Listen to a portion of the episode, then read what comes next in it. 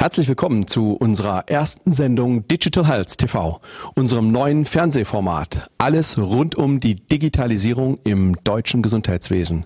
Ist Digitalisierung ein Trend? Nein. Denn Trends kommen und gehen, die Digitalisierung ist da und bleibt. Sie hat und wird unser Gesundheitswesen nachhaltig verändern. Und wir in Deutschland hinken dieser Entwicklung immer noch hinterher. Dies, obwohl die Branche voll von Innovationen ist. Digital Health TV nimmt sich diesen Themen an. Hierzu haben wir in unserer ersten Sendung fünf renommierte Experten gewonnen. Siegfried Damczyk ist Gründer und Geschäftsführer der Bayerischen Telemed Allianz und seit 1986 Vorstand des ärztlichen Kreisverbandes Ingolstadt. Er ist in nationalen E-Health-Gremien im Bereich Telematik vertreten. Mit Leandro Burns haben wir einen Unternehmer in der Runde. Nach seinem Studium am MIT führte ihn sein beruflicher Weg über Lucent Technology und Siemens Healthineers in das eigene Unternehmen. Mit seiner App Join Medical Communication revolutioniert er gerade den Kurznachrichtendienst für Mediziner. Rainer Seiler ist Berater und Unternehmer im Gesundheitsmarkt. Sein Fokus liegt auf der Entwicklung und Umsetzung von Versorgungsprojekten und Selektivverträgen in der Arzneimittelversorgung. Als Regionalleiter der Deutschen Apotheker- und Ärztebank beschäftigt sich Stefan Seiler seit vielen Jahren mit der Digitalisierung und deren praktischen Umsetzung. Er trägt die Verantwortung für den größten Standort Süddeutschlands der Genossenschaftsbank. Würde man es in der Sprache der New Economy sagen, wäre er, Bernd Schindler, wohl ein Wegbereiter des betrieblichen Gesundheitsmanagements. Er ist Geschäftsführer der Profession Fit GmbH. Digitalisierung im Gesundheitswesen, Digital Health, E-Health, in der Branche kursieren verschiedene Begriffe. Lassen Sie uns zunächst einmal Klarheit in die Thematik bringen. Herr Seiler, was kann man unter Digital Health verstehen? Ja, unter Digital Health kann man eigentlich verstehen, es geht um die interdisziplinäre Verbindung für Gesundheit, Gesundheitsfürsorge, für das Leben, für die Gesellschaft mit digitalen äh, Technologien. Also es geht darum, dass die Gesundheitsversorgung verbessert wird, die Arzneimittelversorgung individueller, wirkungsvoller ähm, ja, eingesetzt werden kann. Es geht darum, dass jemand einen Mehrwert davon hat. Okay. Anfang 2018 wurde APO Health, das Kompetenzzentrum für Digital Health in der Deutschen Apotheker- und Ärztebank ins Leben gerufen. Welche Beweggründe gab es für ein Finanzinstitut, diesen Schritt zu vollziehen?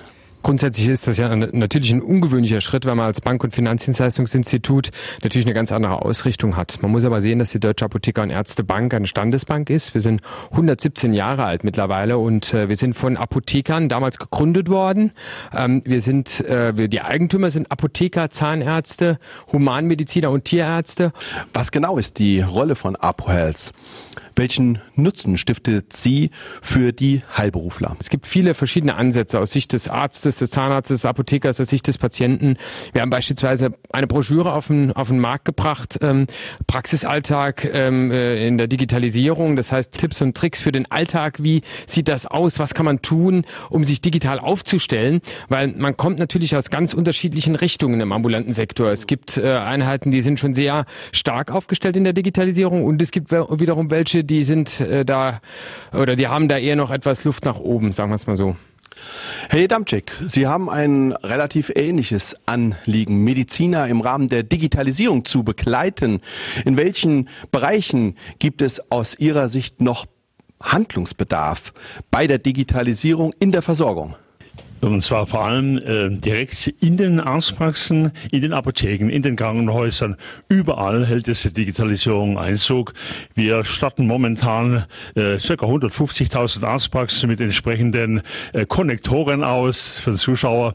Das sind Geräte, wo wir uns miteinander kommunizieren und verbinden können. Wir äh, haben momentan eine riesengroße Aufgabe, indem wir äh, das digitale Versorgungsgesetz umsetzen können.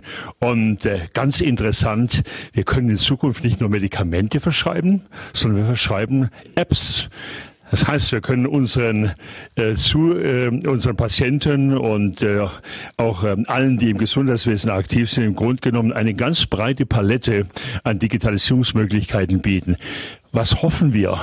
Wir hoffen uns natürlich eine deutliche Verbesserung der Patientenversorgung. Denn letzten Endes geht es immer um den Patienten. Wunderbar. Können durch die Digitalisierung die steigenden Kosten im Gesundheitswesen aus Ihrer Sicht reduziert werden? Ein klares Ja von meiner Seite. Äh, die können reduziert werden, wenn alle mitmachen, wenn die Akzeptanz da ist in allen Bereichen.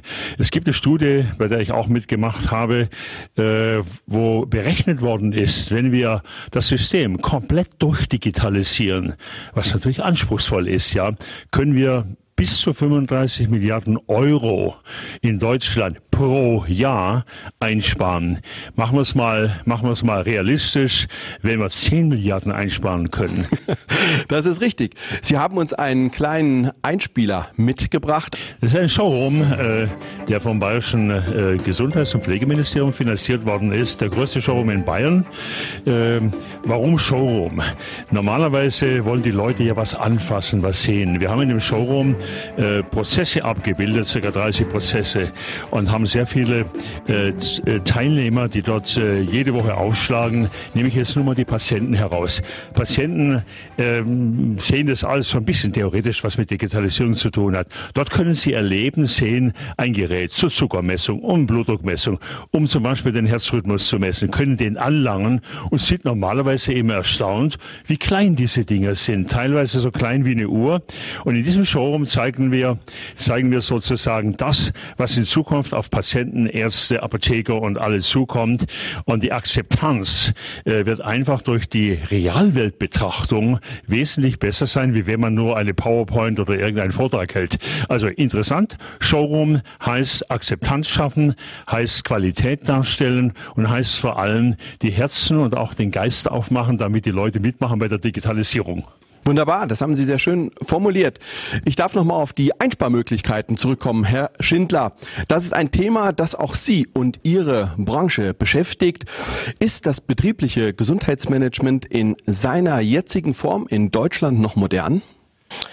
Nein, mit Sicherheit nicht. Ähm, das äh, BGM äh, ist in der Tat nicht mehr in der heutigen Zeit ähm, so äh, bei den Unternehmen ähm, aktuell, dass man davon von Erfolg sprechen könnte. Im Gegenteil, wir erreichen momentan oder die Unternehmen erreichen momentan eher drei, vier, fünf, sechs, sieben Prozent maximal der Arbeitnehmerinnen und Arbeitnehmer. Und das, das kann auf Dauer nicht funktionieren, denn wir haben steigende Krankenfehltage und wir haben vor allem auch im ökonomischen Ergebnis massive Auswirkungen. Und ich glaube, glaube, dass da ein ganz großer Hebel ist, äh, wenn es um Digital Health geht. Und welche Rolle spielen dabei die Krankenkassen? Ja, die Krankenkassen an sich äh, sind diejenigen, die eigentlich den Auftrag ja auch haben, Prävention durchzuführen. Die Krankenkassen, aber auch die Deutsche Rentenversicherung, die Berufsgenossenschaft in einem gewissen Teilbereich. Aber die Krankenkassen insbesondere haben, haben einen Präventionsfördertopf und sollten Maßnahmen fördern. Nur was hilft es, wenn heute Krankenkassen Maßnahmen fördern und wir kriegen das zuhauf mit?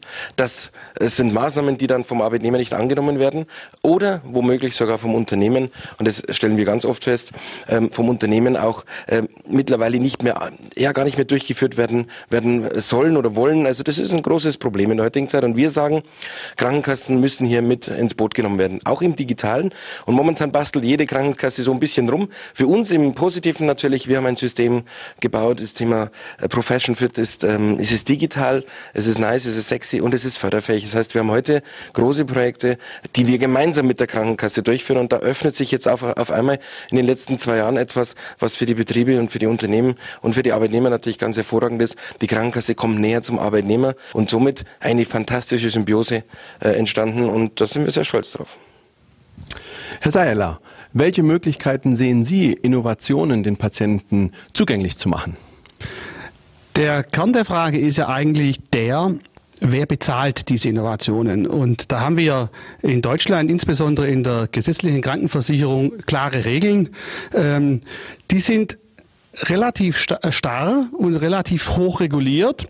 Das ist zum einen sinnvoll, weil die Patientensicherheit, die Datensicherheit, äh, die Evidenz in der Medizin ist natürlich sehr wichtig. Auf der anderen Seite ist die Hürde häufig so groß und die Regulation so stark, dass eben Innovationen eben nicht bei den Patienten ankommen kann. Und der Gesetzgeber hat hier dankenswerterweise vor äh, vielen Jahren schon die Möglichkeit gegeben, so, sogenannte Selektivverträge zwischen Krankenversicherern, Krankenkassen und einzelnen Ärztegruppen abzuschließen.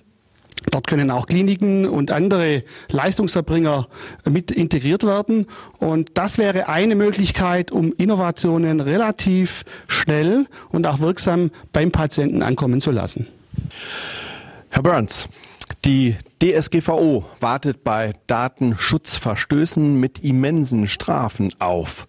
Das scheint die Anwender nicht abzuschrecken. Oder wieso werden im klinischen Umfeld trotzdem häufig Messenger genutzt, die die DSGVO-Regularien nicht erfüllen? Oh, äh, leider, ich glaube, es ist eine Frage von Bekömm Bekömmlichkeit ähm, und von Dringlichkeit. Äh, die, die, die Bedarf ist da.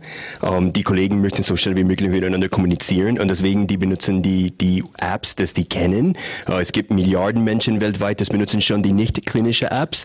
Ähm, aber wir, wie wir haben jetzt gerade gehört, äh, diese Datenschutzstrafen sind seriös. Entweder vier Prozent vom die Umsatz von einem Krankenhaus pro Jahr ist oder 20 Millionen Euro. Äh, in anderen Ländern sind die Ärzte, Ärzte selbst gestraft mit 1,5 Millionen oder 2 Millionen. So, die Strafen sind ernst. Uh, deswegen, man sollte auf jeden Fall die Datenschutzlinien folgen und probieren, diese Bequemlichkeit, die Sie schon kennen, zu benutzen, aber mit einer sehr zertifizierten, sicheren uh, Messenger-Plattform, Mobilkommunikation-Plattform. Mit Join bietet Ihr Unternehmen einen Messenger an, der den DSGVO-Regularien entspricht. Was macht Join darüber hinaus so attraktiv für Kliniken? Äh, erstens, es ist fast die gleiche Look and Feel wie, wie die Apps, die, Leute kennen, vom, vom die Alltag benutzen. Um, ähm, wir haben nur diese Apps selbst entwickelt und wir haben die geändert für eine klinische äh, Benutzung. Bedeutet erstmals auf, auf Datenschutzrecht, alles was wir haben jetzt gerade gehört, die sind natürlich zertifiziert äh, in Europa, in andere Länder, die sind äh, entschlüsselt, äh, sicher. Äh, nichts ist gespeichert auf die Handys und, auf, auf die privaten Geräten. Ähm, es gibt die Möglichkeit zum Steuern, wer darf was tun, wann. Ähm, aber das wichtigste Punkt ist die Verknüpfung von die klinische Kollegen, das sind äh, getroffen in die gesamte äh, klinische Trag. Nicht nur die Ärzte, aber auch die Pflegekräfte, die Krankenschwestern, die Rettungsdienste, alle die Kollegen, das sind äh, bedarft, äh, zu, zu, zu machen, die, die beste Versorgung von dem Patient. Und das machen wir in die Möglichkeit zu verknüpfen mit Krankenhaus-IT-Systeme, mit DICOM-Bilder, mit Röntgengeräte, äh, alles, was es gebraucht, zu machen die richtige Entscheidung in der richtigen Zeitpunkt. Das hört sich nach einer Menge von Daten an, Big Data und künstlicher Intelligenz, Herr Damczyk. Was sind die Voraussetzungen für erfolgreiche Anwendungen rund um die künstliche Intelligenz in der Medizin? Die Grundvoraussetzung ist die Zugangsmöglichkeit zu entsprechenden Daten. Und da haben wir in Deutschland noch ein großes Problem. Das heißt, wir brauchen gut sortierte, strukturierte äh, Daten in einer relativ großen Menge, die im äh, Gesundheitsbereich teilweise äh, nicht zugänglich sind. Das heißt, eines der größten Probleme, die wir haben und die unbedingt gelöst werden müssen, ist, dass man eine Datentransparenz schafft. Sonst können wir uns diese ganzen Dinge, über die wir gerade gesprochen haben, ich sage es mal ganz banal, abschminken. Das heißt, wir brauchen, wir brauchen eine klare gesetzliche Rahmenbestimmungen. Wir brauchen eine klare juristische Rahmenbestimmungen. Wie gehen wir mit diesen Daten um? Wer hat Zugriff auf diese Daten? Und wenn wir das schaffen, dann können wir auch die volle Qualität der künstlichen Intelligenz Intelligenz in die Arztpraxen, in die Krankenhäuser transportieren. Sie haben uns jetzt schon einiges über den Nutzen der künstlichen Intelligenz verraten. Ist die künstliche Intelligenz Ihrer Meinung nach die Schlüsseltechnologie in der Medizin? Die künstliche Intelligenz ist von der technischen Seite her ganz sicher eine der Schlüsseltechnologien. Ich möchte da auch die ganze Robotik und alles, was damit zu tun hat, anführen. Die zweite Schlüsseltechnologie ist und bleibt natürlich äh, die Qualität eines Arztes, die Qualität äh, von weiteren Berufen, die natürlich die Daten äh, analysieren und umsetzen müssen. Wenn wir in der künstlichen Intelligenz uns bewegen, sind wir mitten in der, in der Thematik der Digitalisierung. Wenn man sich bei den Mitarbeitern umhört, sind es aber oft die kleinen Schritte, die nicht funktionieren. Selbst eine digitale Kommunikation scheint schon ein großer Schritt selbst in Kliniken. Herr Burns, wie können Kommunikationslösungen wie Join die krankenhausinterne Kommunikation konkret verbessern? Erstens, uh, ich, ich finde auch künstliche Intelligenz ist, ist ein super Thema. Das wird uns viel, viel helfen in Zukunft. Um, und wie wir sehen, wir haben in der Alltag viele Kleinigkeitsprobleme, zum Beispiel Experten sind nicht erreicht. Ähm, die Pflegekraftmangel ist, ist, sehr klein geworden. Äh, Ärzte müssen sehr viele, viele lange Stunden arbeiten.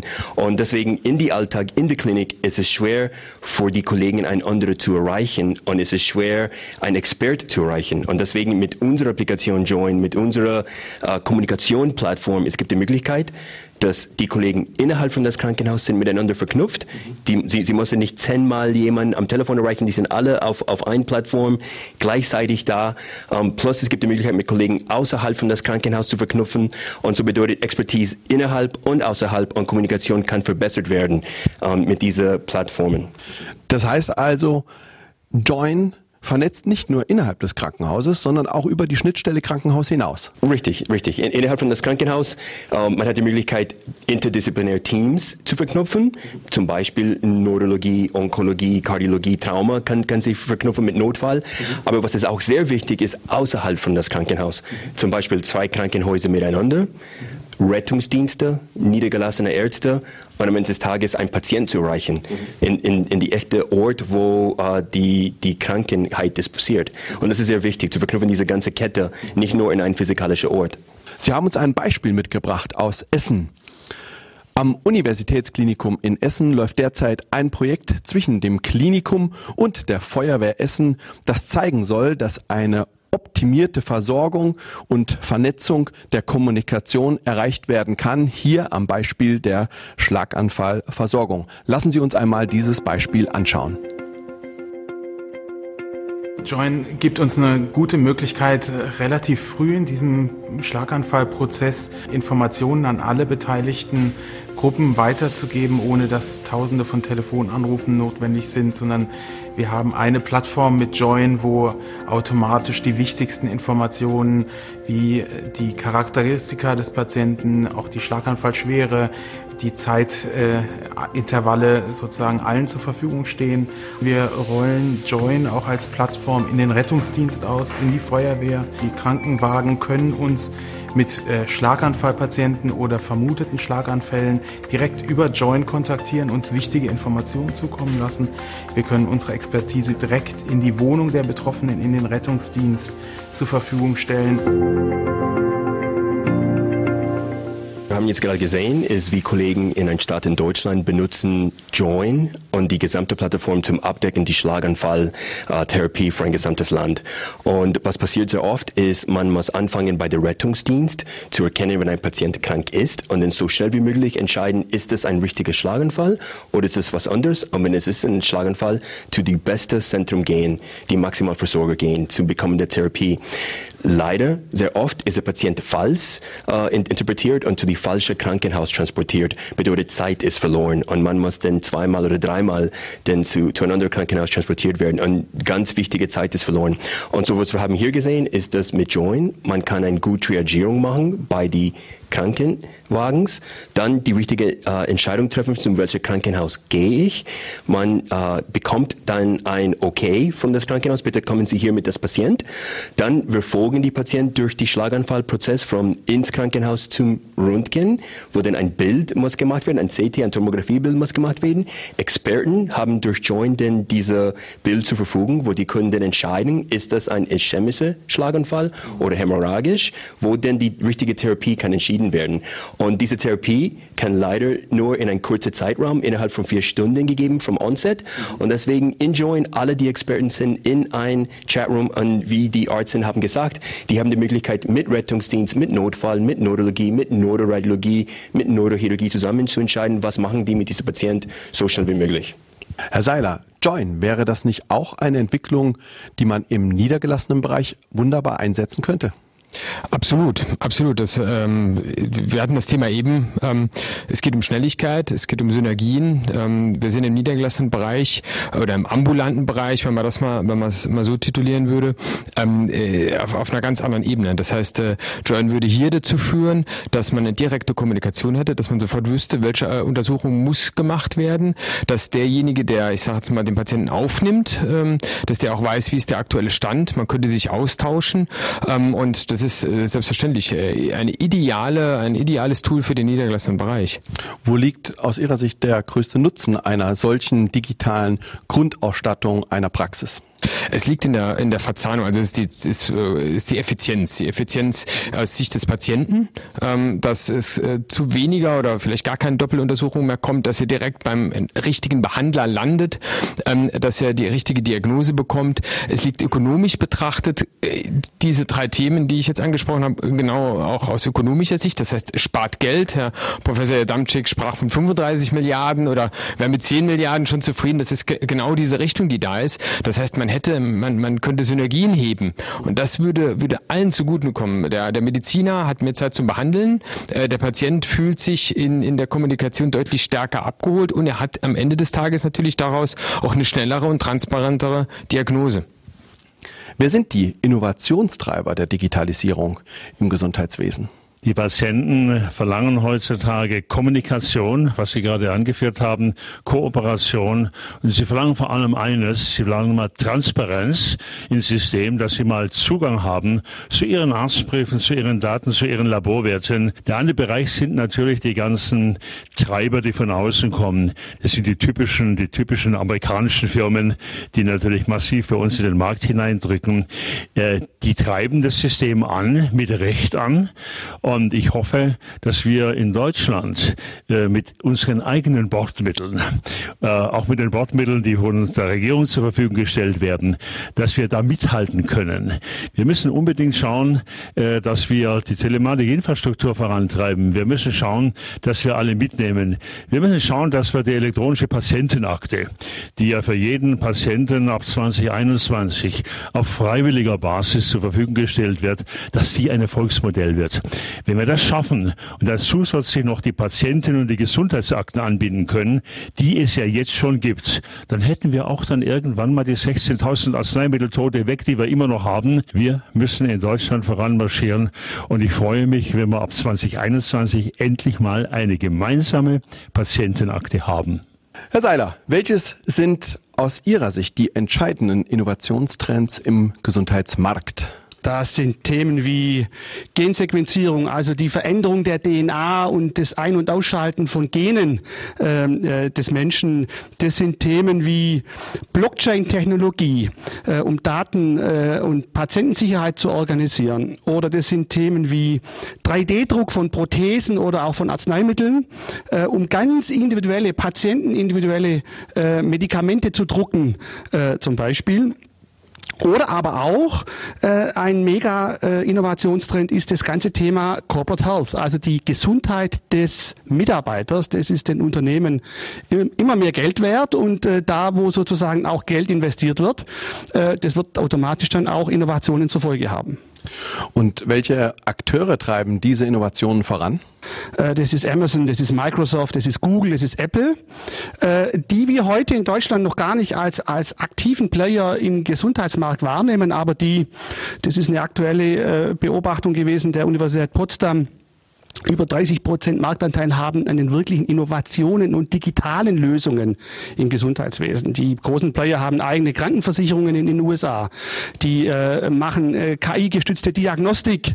Äh, die haben eigene Ärztestrukturen und so weiter. Also das ist die eine Seite. Äh, und die andere Seite sind die Startups und die Ausgründungen von zum Beispiel äh, Top-Universitäten, also wissenschaftsgetriebene Innovationen, die in äh, anderen Ländern, dann da ist wieder die USA natürlich führend, mit enormen Risikokapitalausstattungen ver, äh, äh, versehen sind. Und das sind die zwei großen Player, die, die das Spiel eigentlich spielen. Kommen wir aus den USA nach Deutschland. Über welche ganz konkreten Themen und Projekte reden wir hier? Äh, wir haben hier äh, Innovationsthemen wie, also was mir jetzt einfach einfällt, ja, wir haben das Thema Erkennung und Diagnostik anhand von der Stimme. Also Sie können anhand der Stimmmodulation können Sie feststellen, ob Sie eine Depression haben oder ob Sie an ADHS erkrankt sind. Und wenn Sie eine Depression haben, dann können Sie heute über moderne Technologie diese Depression neben der ärztlichen Betreuung eben auch äh, über Online-Tools äh, mit, äh, mit behandeln. Herr Seiler, für Unternehmen Insgesamt für unterschiedliche Branchen scheint Digitalisierung ähm, ein ganz wunderbare Zukunftsinitiative zu sein. Wie schaut es mit dem Patienten aus? Möchte der eigentlich Digitalisierung? Der Patient ist an allem interessiert, äh, was, was ihm den Zugangsweg erleichtert. Also ganz profan von der Terminvereinbarung bis überhaupt mal jemanden zu finden, geht über ein Bewertungsportal. Ähm, er bestellt unter, unter Umständen im OTC-Bereich, äh, bestellt er das ein oder andere im Pharma. Ihr Institut hat eine Umfrage, eine Patientenumfrage diesbezüglich wahrgenommen. Welche Erkenntnisse hat diese mit sich gebracht? Der, der Tenor ist arm, also definitiv, es gibt eine, eine digitale, ähm, äh, ein digitales Interesse an dem Thema Gesundheitsleistungen, das äh, auch speziell im zweiten Gesundheitsmarkt, auch wenn es um das Thema Apps geht, äh, wenn es um das Thema äh, Erhalten, Prävention geht, ähm, äh, kommt viel Digitalisierung mit rein. Aber auf der anderen Seite ist es so, wenn es um das Thema Untersuchung geht, wenn es um das Thema Di Diagnose, Behandlung, Therapie, dann ist, dann kann der persönliche Kontakt eigentlich gar nicht auch vom Zeitintervall, aber auch von der Intensität gar nicht genug sein. Herr Burns, hat ein besserer Outcome beim Patienten durch die Digitalisierung auch positive Auswirkungen auf die Krankenhauskosten? Auf jeden Fall. Uh, wenn wir schauen, die Krankenhauskosten zum Beispiel, uh, diese Lösungen, von denen wir haben alle gesprochen, die, die können auf jeden Fall die Kosten innerhalb von das Krankenhaus minimisieren. Um, wenn wir schauen außerhalb des Krankenhauses, wir gehen zu, zu der größeren makroökonomischen Ebene, zum Beispiel, ich bleibe noch bei, bei Schlaganfall, uh, ungefähr vorletztes Jahres 5,5 Milliarden Euro waren ausgegeben bei den Krankenkassen für Schlaganfall. 25 Prozent war in der Akutphase, 75 Prozent war in der Postakutphase. Wenn wir können so schnell wie möglich einen Patient behandeln, denn wir haben auf jeden Fall die Möglichkeit zu äh, minimisieren die Kosten für die Postakutphase. Hey Damczyk, zum Ende unserer Talkrunde eine Einschätzung von Ihnen. Wo sehen Sie das deutsche Gesundheitssystem bei dem Thema Deutschland zu dem führenden Standort für künstliche Intelligenz zu machen? Ich sehe das äh, Gesundheitssystem in Bezug auf die Digitalisierung auf einem guten Weg. Und ich meine, dieser gute Weg äh, wird sich weiter ausbreiten, den werden wir weiter beschreiten, aber wir werden noch ein paar Jahre brauchen, bis das alles mal stabil dasteht. Innovation ist das Stichwort. Herr Schindler, wie sehen diesbezüglich Ihre Pläne für die Zukunft aus? Wir werden nächstes Jahr den ähm, unser, unser neuen, unseren neuen Coach bringen, Health and Fitness Coach, der erstmals überhaupt in Deutschland oder in Europa äh, es schafft, ähm, Messungen durch KI, also durch Sensorik am Körper aus verschiedenen Bereichen zu übertragen, um an Maschinen, um verschiedenen Gerätschaften die richtige Körperhaltung einzunehmen. Das sind die ersten Vorbereitungen in dem Bereich, dass es dem Menschen, dem Arbeitnehmer gut geht, dass er motiviert ist, dass er keine Schmerzen hat und damit beugen wir vor. Und was wir heute gehört haben oder was, was hier in der Tat im Raum stand, Thema Kommunikation, Vernetzen, Verzahnen, da bin ich absolut bei den äh, Kollegenrednern. Das ist in der Tat das Hauptthema. Wir müssen es schaffen, dass wir die Basis dorthin auch eben im Verbund anderer Systeme schaffen, äh, die digitale Transformation herzustellen, um Daten aus dem Erstsegment weiterzugeben. Das ist unsere Aufgabe. Und nur noch ein Schlusswort zu ApoHealth. Wie geht die Reise weiter? Es wird alles, was digitalisiert werden kann, digitalisiert werden. Alles, was automatisiert werden kann, automatisiert werden. Ähm, und künstliche Intelligenz ist, oh, sage ich jetzt mal, ist kein Trend, sondern ist wirklich, äh, äh, ist wirklich eine, eine, eine Entwicklung. Ähm, da wird es ja kein Zurück mehr geben an dem Punkt. Aber alles das, was nicht digitalisiert, nicht automatisiert werden kann und wo künstliche Intelligenz nur ergänzend und nicht ersetzend eingesetzt und, und wirken, eingesetzt werden kann und wirken kann, glaube ich, wird enorm an Bedeutung gewinnen. Und das ist die ganz klar die Arzt-Patient- Beziehung. Und darauf wird unser Fokus liegen, dass wir versuchen, diese Transparenz reinzubringen, dass wir versuchen, den Berufsstand als Standesbank entsprechend zu unterstützen. Und wir werden das mit dieser Philosophie tun, weil wir halt sagen, das wird die Zukunft sein. Einen herzlichen Dank an unsere heutigen Talkgäste. Zukünftig werden Sie Digital Health regelmäßig zu sehen bekommen bei TV Oberfranken und alle Informationen rund um diese Sendung unter www.bgm.ag. Bleiben Sie gesund und schalten Sie auch bei der nächsten Sendung Digital Health wieder ein. Ihr Andreas Helmut Grün.